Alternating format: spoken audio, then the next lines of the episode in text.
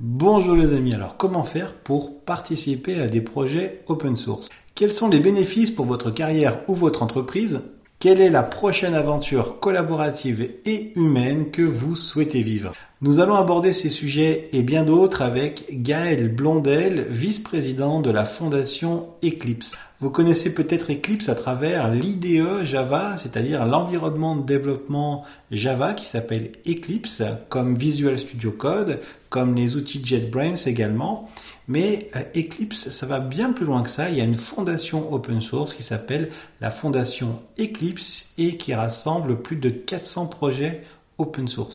Certains parmi vous le savent, j'ai beaucoup travaillé avec les outils et technologies Microsoft dans ma carrière, mais à la maison, tout est open source.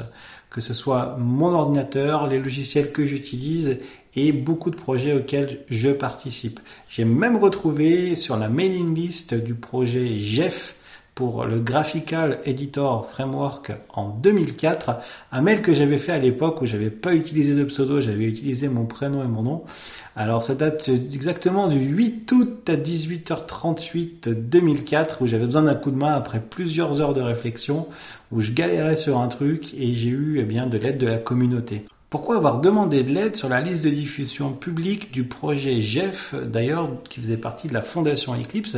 Eh bien, parce qu'à l'époque, j'avais entrepris de concevoir un logiciel dédié à l'aéromodélisme qui m'aurait permis de construire, de modéliser d'abord en 3D ben, mes planeurs et ensuite de les construire sur des machines numériques qu'on appelle des CNC et également des découpeuses au fil chaud pour pouvoir découper les ailes dans du polystyrène, tout ça grâce à l'ordinateur. J'avais même envisagé de pouvoir exporter les modèles que j'aurais désignés à l'intérieur de mon logiciel pour pouvoir les utiliser dans des simulateurs et voir en direct les performances et les améliorations que je pouvais apporter directement dès la conception plutôt que de faire des essais et des erreurs sur le terrain. Alors, je suis pas allé jusqu'au bout du projet. J'ai beaucoup appris. J'ai pu développer pas mal de compétences dans des sujets qui sont pas forcément ceux que je traitais en entreprise. Ça m'a permis également eh bien, euh, ben d'améliorer ce qu'on appelle les soft skills. Et c'est des choses dont on va parler avec Gaël Blondel dans l'interview un petit peu plus tard. Alors finalement, j'ai pu apprendre des choses vraiment très intéressantes dans la programmation 3D, dans ce qu'on appelle euh, les graphes de scène ou les scènes graphes en anglais. C'est ce qui permet à une scène 3D d'être rendue euh, comme un arbre avec des feuilles et on calcule et on affiche uniquement les choses que l'on voit visuellement. Et le bout de cet arbre, finalement, ce sont eh bien, euh, des bruits, euh, c'est-à-dire des sons, ce sont des lumières et ce sont des objets 3D qu'on manipule à travers toutes ces feuilles, au travers d'algorithmes spécifiques qui vont permettre de parcourir très rapidement et d'avoir une rapidité dans l'affichage 3D. Alors, dans ces projets open source qui m'ont beaucoup aidé, eh bien, il y avait par exemple The Jibonki Engine, qui est un moteur 3D euh, Java, Ogre 3D, un moteur 3D C++, OpenSceneGraph, qui est un noyau utilisé par beaucoup de logiciels 3D pour avoir justement ce graphe de scène, et bien d'autres encore. Ça m'a permis également de toucher à un autre sujet euh, qui est très lié au monde de l'open source, qui est l'open hardware, avec notamment le projet RepRap. Le projet RepRap, vous le connaissez un petit peu à travers l'actualité. C'est un projet un petit peu de science-fiction qui visait à avoir une machine qui était capable de se répliquer elle-même. C'est euh, finalement la base de l'impression 3D pour les particuliers avec une imprimante 3D qui est capable de fabriquer ses propres pièces pour avoir une copie d'elle-même. Adrian Boyer est un universitaire mathématicien et ingénieur britannique qui est à l'origine de ce beau projet et qui a fait naître notamment d'autres vocations dans l'open hardware et l'open source. Je me souviens, c'était en 2012, c'est là où j'ai construit ma première imprimante 3D, c'était une Prusa i2 euh, alors pas I2, pas moche, hein, I2 c'est le I2, voilà, euh, qui était bah, pas facile à faire hein, parce qu'il fallait prendre euh, les pièces, il y avait une liste, il fallait les acheter un petit peu partout et puis les assembler soi-même. Et bien grâce aux communautés, notamment celle du concepteur qui s'appelle Joseph Prusa, eh bien on pouvait avancer. Moi j'avais des questions, je les posais directement via l'IRC. Alors l'IRC pour ceux qui connaissent pas, c'est un petit peu l'ancienne, l'ancêtre de Discord. Donc je posais mes questions et lui-même me répondait, Joseph Prusa en direct.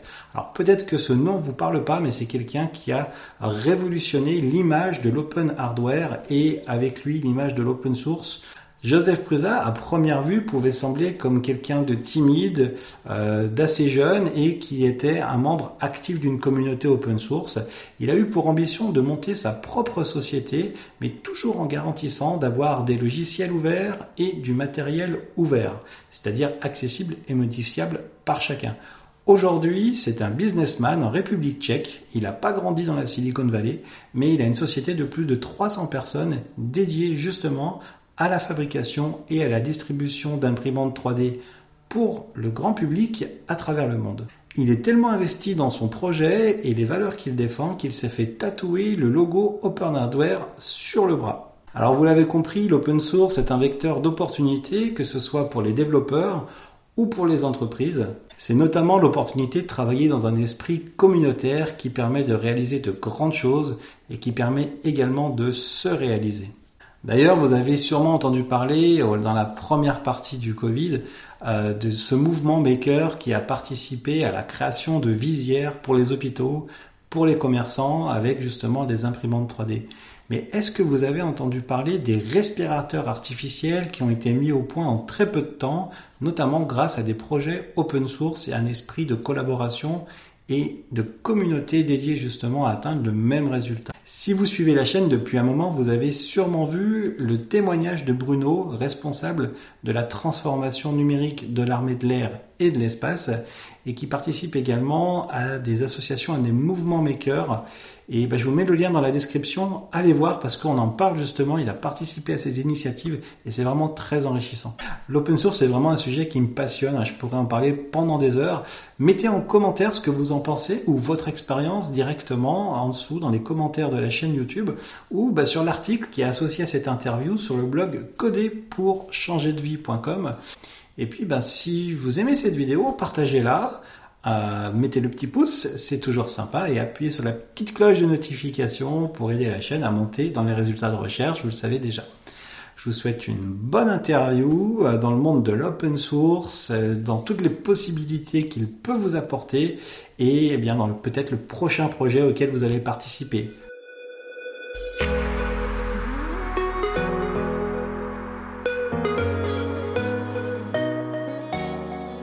Bonjour Gaël, merci d'avoir accepté mon invitation. C'est super sympa. Euh, Gaël, c'est quelqu'un euh, d'assez haut placé finalement, mais de très accessible puisqu'il est vice-président de la Fondation Eclipse et il a la particularité d'être français parce que Eclipse c'est quelque chose d'international, c'est mondialement connu et euh, je me suis dit qu'il y avait quelque chose de, vraiment intéressant dans l'échange autour bah, du monde open source, de ce que ça peut apporter aux développeurs au sens large. Et, voilà, donc merci Gaël pour, euh, pour cette, euh, cette acceptation à mon invitation. Est-ce que tu peux nous dire, euh, toi qui as plusieurs vies, en fait, comment t'es venu l'intérêt de l'informatique? Alors, moi, pour démarrer l'informatique, ça, je dirais, il y a eu plusieurs démarrages de l'informatique dans ma vie. j'ai eu mon premier PC Amstrad quand j'avais euh, je sais pas, 14-15 ans. Et à ce moment-là, c'est plutôt mon père qui se mettait à l'informatique et donc on faisait du Turbo Pascal ensemble, euh, etc. Mais bon, voilà, là, ça y est, j'ai déjà, euh, j'ai déjà donné mon âge. et, et, après, euh, je peux pas dire comme certains, euh, voilà, je me suis mis à coder des jeux, etc. Je m'y suis intéressé, mais bon, voilà, un petit peu. Et, et ensuite, euh, bah en fait, c'est simplement mes études qui m'ont amené à faire euh, une école d'ingénieur qui est qui est télésiale et qui maintenant s'appelle euh, Télécom Nancy. Et euh, voilà, quand j'ai j'ai eu l'opportunité, je crois j'étais la troisième promo de, de Télécom Nancy, j'ai eu l'opportunité de de rentrer euh, de rentrer à l'Esial et c'est là que, euh, au fur et à mesure des années, euh, je, je, suis de plus en plus euh, rentré dans le truc, jusqu'à voilà, en, en, en, dernière année, on passait pas mal de nuits dans les dans les salles machines à faire nos à faire nos TP, à avoir cette cette ambiance un petit peu. Et, et c'est vraiment là, je pense que que ça m'a que ça m'a pris et que ouais, je me suis dit, ouais, c'est intéressant, il y a plein de choses à faire, etc on était euh, dans cette dernière année, un, de nos projets, c'était de faire un compilateur, de faire des, choses comme ça. Et j'ai bien aimé, euh, voilà, cette euh, vraiment aussi comprendre, pas juste faire l'informatique, mais mais comprendre aussi un peu tous les tenants et les aboutissants et les aboutissants de ce qu'il y avait derrière. Donc ça, c'était après, j'ai commencé à travailler à Strasbourg chez chez Alcatel et où je faisais bah, j'ai continué sur un langage que j'avais aidé à créer avec eux euh, dans un stage et qui était un langage pour euh, faire des tests. On faisait des scénarios de tests euh, de téléphone. Euh, puis après, j'ai fait quelques, quelques années chez, chez Alcatel. Et puis en 2000, fin 99, début 2000, j'ai décidé de déménager à Toulouse, où je suis toujours euh, 20 ans après.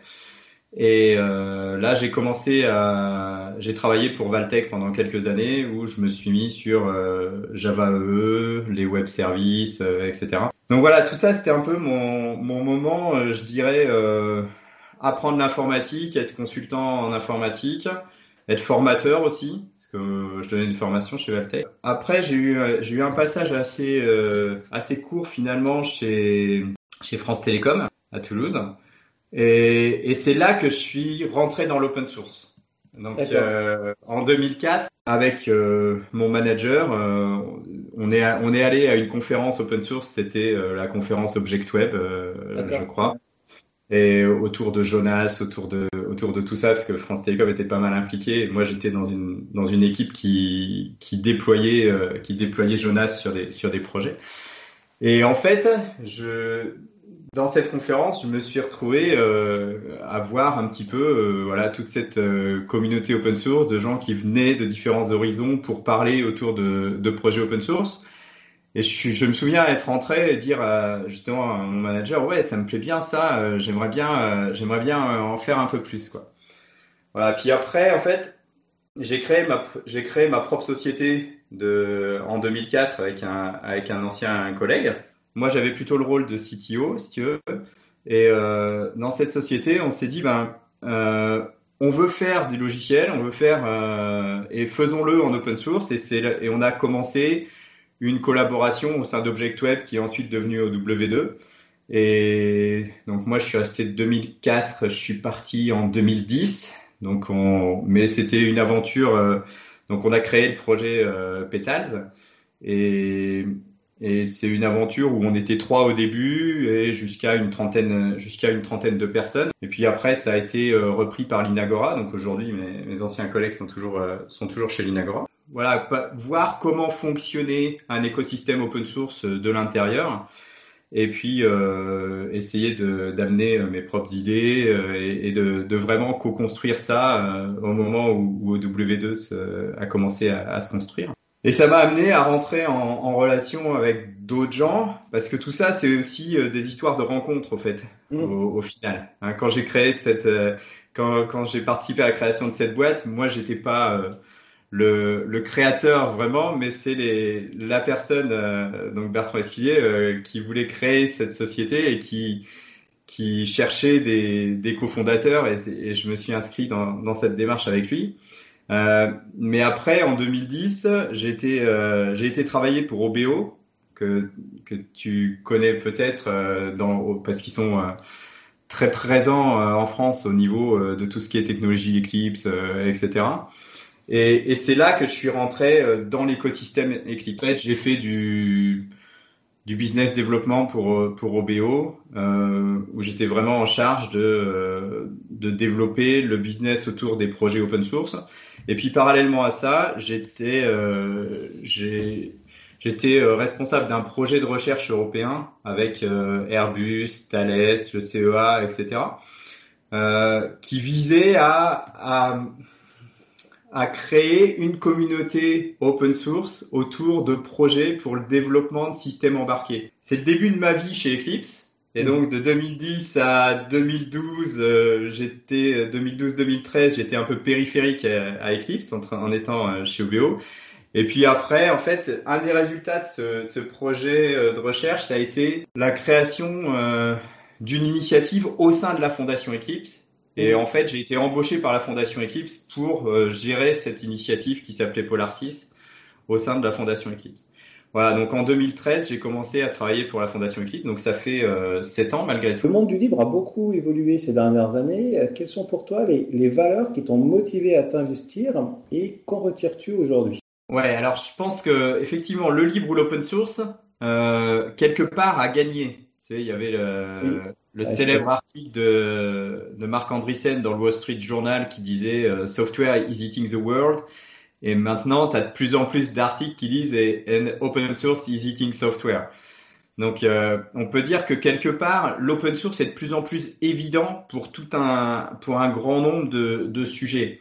Après, je pense qu'il y a open source et open source. Et, et moi, ce qui m'intéresse et ce qui me motive dans le rôle que j'ai aujourd'hui, c'est que je crois qu'il y a un vrai rôle, il y a un rôle super important des fondations open source euh, par rapport à dans l'écosystème.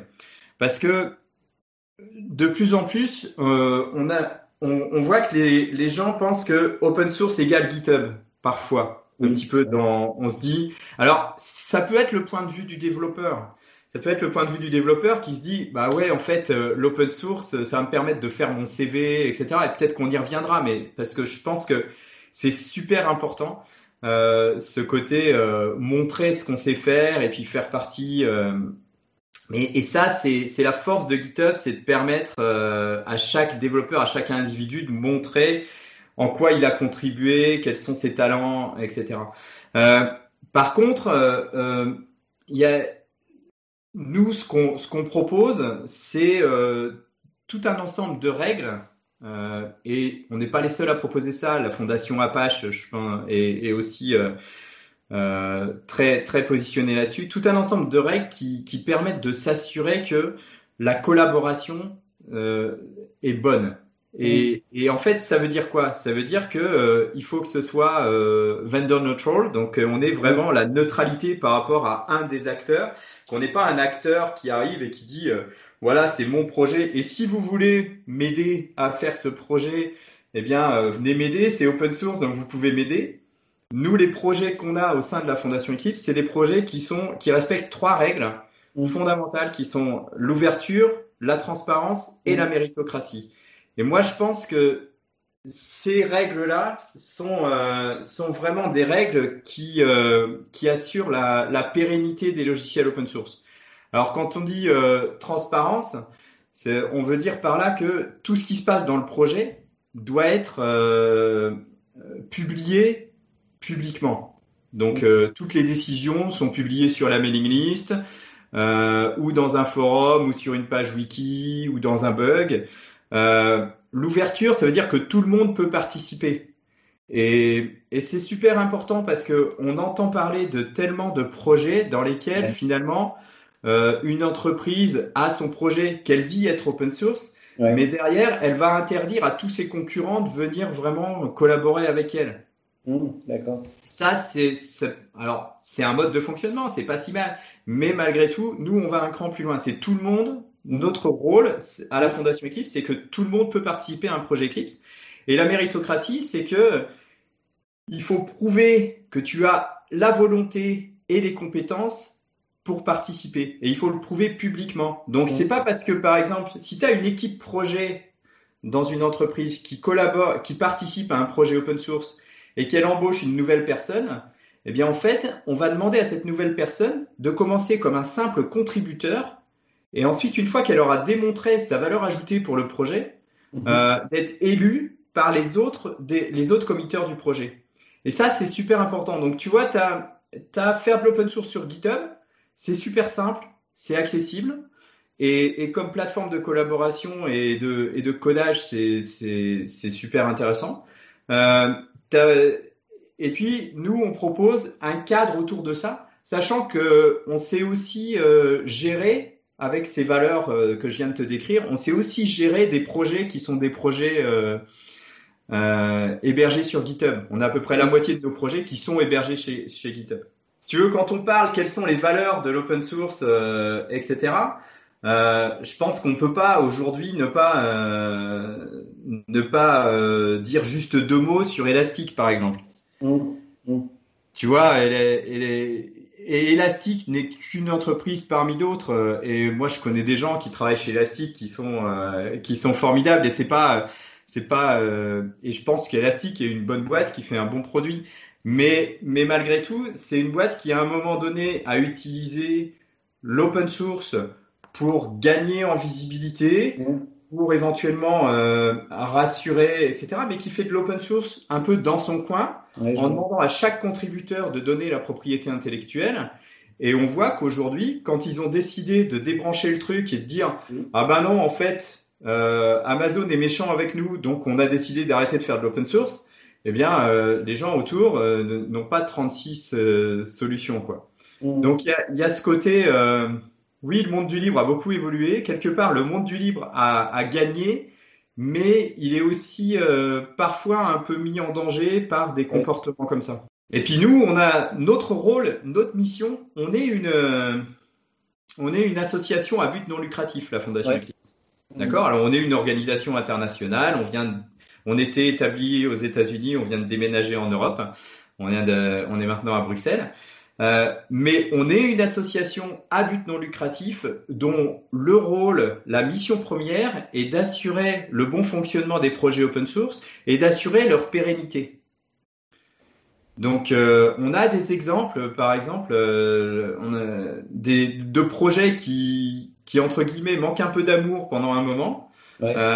parce que bah, la société principale ou, qui était derrière a changé de stratégie mais des projets qui ont eu du succès et qui, au final, euh, il y a d'autres personnes, qui, d'autres, d'autres organisations qui les utilisaient et qui vont euh, dire, bah ouais, mince, c'est important. Et puis, euh, et puis c'est peut-être une opportunité aussi pour gagner en visibilité. Mm. Et puis, et qui du coup, parce que nous, on a été là pour assurer que le projet était toujours là, pour assurer sa pérennité et pour fournir un cadre, un cadre juridique solide, mm-hmm. eh bien, ils peuvent reprendre le travail donc je pense que les fondations, elles gagnent à être plus connues.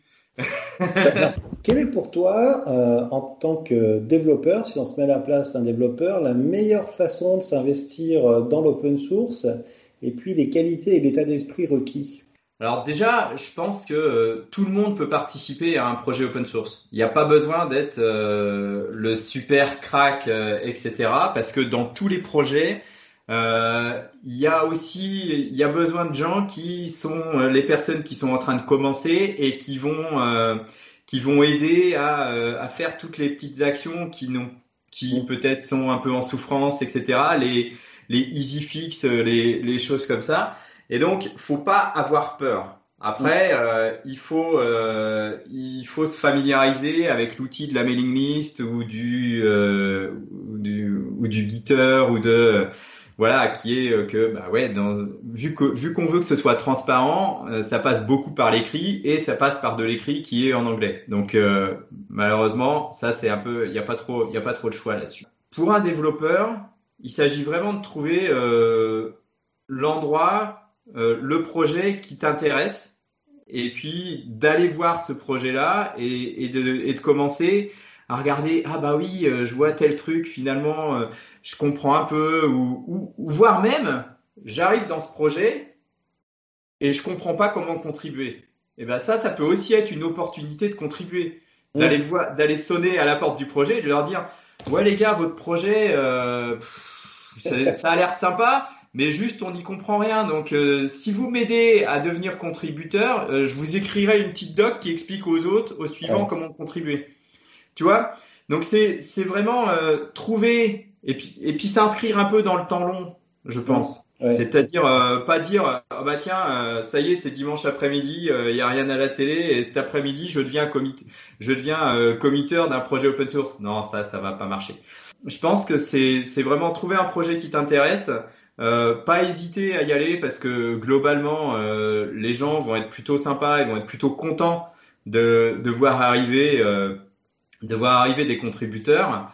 J'ai j'ai un collègue qui, qui cite toujours euh, euh, Eric Gamma, donc Eric Gamma euh, qui était qui, qui, est, qui était euh, un des créateurs de la plateforme Eclipse, des outils de développement Eclipse, et Eric Gamma qui disait euh, tout, tout bug report est une lettre d'amour, quoi. Donc, euh, et pour, pour éduquer un peu les, les, les développeurs côté open source. Et donc, n'hésitez pas à envoyer des lettres d'amour aux, aux, gens qui ont des projets parce que chaque personne qui, qui a un projet open source euh, est super contente en général quand elle voit sa communauté, euh, sa communauté grandir. Mm. Et, et, je dirais, euh, il faut trouver les circonstances et puis euh, la, la, la, façon de pouvoir y aller. Euh, il faut tenir un petit peu dans la durée parce que bah, il y a parfois des choses, euh, va y avoir pareil des, mais mais ça peut être un moyen super pour apprendre parce que je sais que toi tu es, sur cette thématique là euh, et, et, aussi pour apprendre euh, malgré tout en général les gars les gens qui sont leaders de projets open source sont souvent des développeurs assez forts. Et donc, euh, c'est aussi l'opportunité, faire participer à des projets open source, c'est aussi l'opportunité d'apprendre avec les meilleurs sur euh, le domaine qui t'intéresse. Moi, je sais que justement à Télécom Nancy, là, quand ils avaient, quand ils ont fêté les, les 25 ans de l'école, euh, ils m'avaient euh, invité euh, comme faisant partie des, des anciens qui avaient qui avaient fait une petite carrière, etc. Et donc j'avais j'avais eu mes deux minutes de gloire sur la scène. Et, et je, leur avais dit aux étudiants, euh, je pense que chaque étudiant devrait essayer d'avoir au moins euh, un commit, une contribution à accepter dans un projet open source au cours de sa vie. Pourquoi? Parce qu'en fait, ça, ça valide pas seulement le fait que euh, tu as su écrire du code ou etc. Mais c'est euh, tout, tous les euh, soft skills, euh, les, toutes ces façons d'être, tous ces savoir-être qui font que, bah oui, dans un environnement complètement disconnecté, euh, complètement déconnecté, pardon, tu, tu, as été capable d'interagir avec des gens qui étaient déjà établis et de leur proposer quelque chose. Et ça, c'est des choses qui, qui, qui seront utiles après en entreprise de toutes les façons, quoi. L'écosystème Eclipse, c'est euh, quelque chose d'assez mature aujourd'hui, très très ouvert et euh, peut-être pas si connu que ça sur les succès en entreprise, en entreprise privée par exemple. Est-ce que tu peux nous parler de quelques succès d'Eclipse euh, dans le monde de l'entreprise? Alors euh, la question c'est qu'entends-tu par Eclipse Je te retourne la question. Parce qu'en ah. fait, euh, il y a Eclipse et Eclipse. C'est-à-dire que moi, je travaille pour la fondation Eclipse et la fondation Eclipse, on vient de passer le seuil des 400 projets. Mmh. Et donc, oui, bien sûr, il y a l'IDE Eclipse, euh, l'IDE Eclipse qui a été créée en 2001 par IBM et qui euh, a donné lieu à la création de la fondation en 2004. Pour, pour permettre le développement et justement euh, la gestion de façon neutre, etc.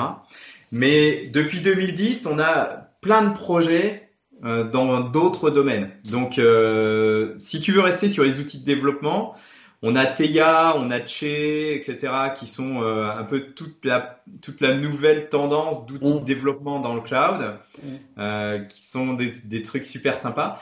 On, a beaucoup de choses autour de l'IoT aussi. Pao, Mosquito, euh, Californium, euh, c'est des projets qui en fait te, te permettent de, faire des communications MQTT, MQTT entre tes entre tes devices, de faire de la on, a on a des projets pour euh, pour gérer de la mise à jour de devices, des choses comme ça. Donc un projet comme Hawkbit par exemple, c'est H A W K B I T c'est un projet euh, qui a été créé par Bosch euh, et par leur, leur partie IoT et qui en fait euh, est la, la base de leur outil de gestion de, de campagne de mise à jour de device.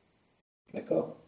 Donc imagine, tu, tu, veux mettre, tu as, déployé des objets au, au, sein de tes clients et, et en fait, euh, tu as un million d'objets euh, sur lesquels tu veux mettre à jour le, le firmware. Mmh. Comment tu fais? Est-ce que tu fais ça euh, d'un coup? Et puis, un, tu vas écrouler ton réseau. Deux, mmh. c'est quand même super risqué. Et donc, ils ont développé cet outil qui te permet euh, de faire région par région, de faire des, de planifier des, des campagnes de bêta test, de éventuellement faire des rollbacks si tu as, euh, si as ton, ton call center qui se met à fumer. Ça, c'est un projet qui me semble super intéressant parce que c'est un, un projet qui est, qui est très solide, mhm. qui se base sur, qui est un peu un des projets un peu au cœur de notre, de notre pile IoT qui se base sur beaucoup d'autres projets parce que bah, mettre à jour des devices, il faut que tu communiques avec le device, il faut que tu sois capable de, de, de dire au device, bah, tiens, voilà ton nouveau firmware, débrouille-toi pour changer de firmware, des choses comme ça. Et donc, et c'est aussi, j'aime bien en parler, tu vois, parce que c'est aussi un projet qui est assez loin de, de l'IDE. Alors après, plus proche de, de l'IDE, ben, on a Jakarta I, malgré tout. Java Enterprise Edition qui est, qui est devenu complètement open source, vraiment open source, parfois un petit peu dans la douleur, mais parce que ça a pris du temps. Donc c'était, c'était potentiellement un peu frustrant par la, pour la communauté. Euh, mais euh, mais aujourd'hui, on a Jakarta i9, 9, euh, Jakarta E9 qui est euh, la version actuelle. La communauté maintenant euh, travaille à Jakarta E10. Et donc, euh, voilà, on, est, on a dans la même veine, euh, on a OSGI qui, mmh. OSGI Alliance qui vient de décider de, de rejoindre la fondation Eclipse. Donc avant c'était une, euh, avant c'était une association indépendante et puis euh, ils viennent maintenant, donc c'est c'est en cours. On a Adopt OpenJD, Adopt OpenJDK. Donc je suppose que Adopt OpenJDK, tu sais, ça a été créé il y a quelques années après que Oracle a changé euh, ses conditions de licence sur, euh, sur la JVM. Si je dis pas de bêtises, je crois que c'est ce qui est utilisé par défaut dans Azure quand on, quand il y a des machines mhm. qui sont provisionnées. Ouais, c'est utilisé par défaut dans pas mal d'endroits. En fait, c'est en gros Adopt OpenJDK. C'est l'endroit où tu peux euh, récupérer des binaires euh, OpenJDK qui ont été compilés et testés pour les différentes plateformes mmh. euh, et qui aussi implémentent euh, un certain long term support euh, sur euh, sur les sur les versions. Maintenant que parce que maintenant OpenJDK c'est toutes les tous les six mois on change de version donc mmh. voilà. Et donc OpenJDK a décidé de rejoindre la fondation Eclipse au mois de juin dernier. D'accord. Et et là, c'est en train de se mettre en place. Ça, ça, s'appelle euh, Eclipse Adoptium maintenant. Et c'est, assez sympa, quoi. Alors, tout ça se fait beaucoup autour de Java. Là, maintenant, je te disais qu'on avait déménagé en Europe, donc euh, on a pas mal de choses euh, qui, qui peuvent, qui sont en cours de montage, qui vont se déclencher bientôt. Donc, je peux pas nécessairement, sur lesquels je peux pas nécessairement donner de détails. Euh, on, en venant en Europe, on va faire plus de choses autour de l'intelligence artificielle, plus de choses autour du cloud. Et puis après, on discute avec euh, certains, euh, certaines euh, approches verticales, donc pour certains domaines métiers, de, de, de, les aider à construire une, une stratégie open source. Parce que l'open source a gagné, l'open source a gagné, mais l'open source a gagné pour l'instant vraiment dans les du côté des super plateformes donc, mhm. ok, on a Android, on a les TensorFlow, on a tout ça. Donc les et, et du côté des acteurs du, du logiciel. Et en Europe, euh, malgré tout, c'est pas les domaines où on est les plus forts. Mhm. Euh, donc, ce qu'on essaie de faire, nous, c'est de faire gagner maintenant l'open source en Europe au niveau des acteurs industriels. Donc moi, ce que je voudrais, c'est euh, par exemple, faire de l'open source avec Renault, avec des, entreprises comme ça, qui sont peut-être des entreprises qui sont euh, classiques, traditionnelles, plus de l'industrie traditionnelle, et, pour lesquelles euh, le logiciel est un, nouveau territoire qui est en cours d'être euh, d'appropriation. Alors, tu parlais de, de, 400 projets au sein de la Fondation Eclipse. C'est quelque chose où il y a des projets qui ont dormi, mais il y en a qui sont en train de, de naître, qui, je pense, vont exploser. Euh, comment faire quand on est développeur ou quand on est une entreprise de pour profiter de cette dynamique et pour peut-être inscrire dans sa stratégie euh, des briques d'évolution basées justement sur des projets de la fondation? À qui contacter? Comment rentrer dans les processus? Est-ce que tu peux nous en dire un peu plus? 400 projets, c'est beaucoup. On est bien d'accord. Et du coup, euh, à un moment donné, ce qu'on a commencé à faire, c'est on a créé le concept de working group. Euh, donc un working group, c'est un groupe d'intérêt et, c'est euh, une sous-entité au sein de la fondation Eclipse, si tu veux, dans lesquelles euh, on va rassembler un certain nombre de projets avec une certaine, avec une certaine cohérence. On va aussi rassembler autour des working groups les acteurs qui s'intéressent à ce sujet. Et puis, on va faire des choses qui, qui vont un peu au-delà de ce que fait d'habitude un projet open source. On va, on va faire plus de marketing. Mmh. Euh, on va potentiellement aller à des conférences ensemble. On va créer du contenu, des white papers, des choses comme ça. Et, et moi, je pense que pour des gens qui, qui abordent la Fondation Eclipse de l'extérieur, le bon point d'entrée, c'est certainement les working groups. C'est de regarder, on a 400 projets, mais on n'a qu'une quinzaine de working groups. Donc regardez quels sont les working groups qui, qui vous inspirent. On en a un certain nombre dans l'automobile, on a le, on en a deux trois dans, dans l'IoT et puis dans euh, ce qui s'appelle euh, l'industrie du futur, euh, industrie 4.0, des choses comme ça. Donc tout ce qui est IoT et puis aussi industrial IoT. on en a dans les outils de développement. et on a tout ce qui est cloud, etc.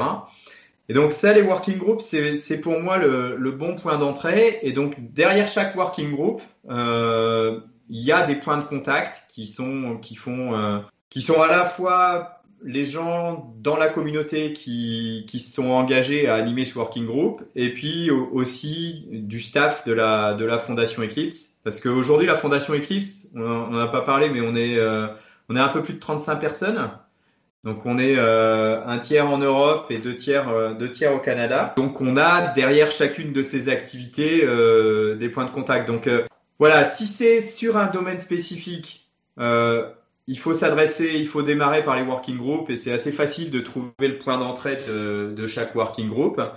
Après, si c'est plutôt sur ah bah tiens nous on a un nouveau projet dans un nouveau domaine, peut-être que c'est pas quelque chose auquel vous avez déjà pensé à la Fondation Eclipse. Je dirais qu'en gros, mon point d'entrée, c'est moi. Je suis assez facile à trouver. Euh... en tout cas, en France, ce sera moi. Donc, en Allemagne, j'ai un collègue qui a le même, euh, qui a ce rôle euh, de business development dans tous les, dans tous les pays qui parlent, qui parlent allemand. En gros, on, on est deux à se partager l'Europe là-dessus. Et, et voilà, tu disais. Euh, en intro que j'étais assez accessible. Moi, c'est aussi ce que j'aime dans ce boulot, c'est d'avoir l'occasion de parler avec des gens, d'autant plus en ce moment. Euh, Ça fait un an que moi d'habitude je me déplace une semaine sur deux. Euh, une semaine sur deux, je suis pas dans mon bureau, donc effectivement j'ai ce bureau bien installé chez moi depuis dix ans, mais normalement j'y suis pas.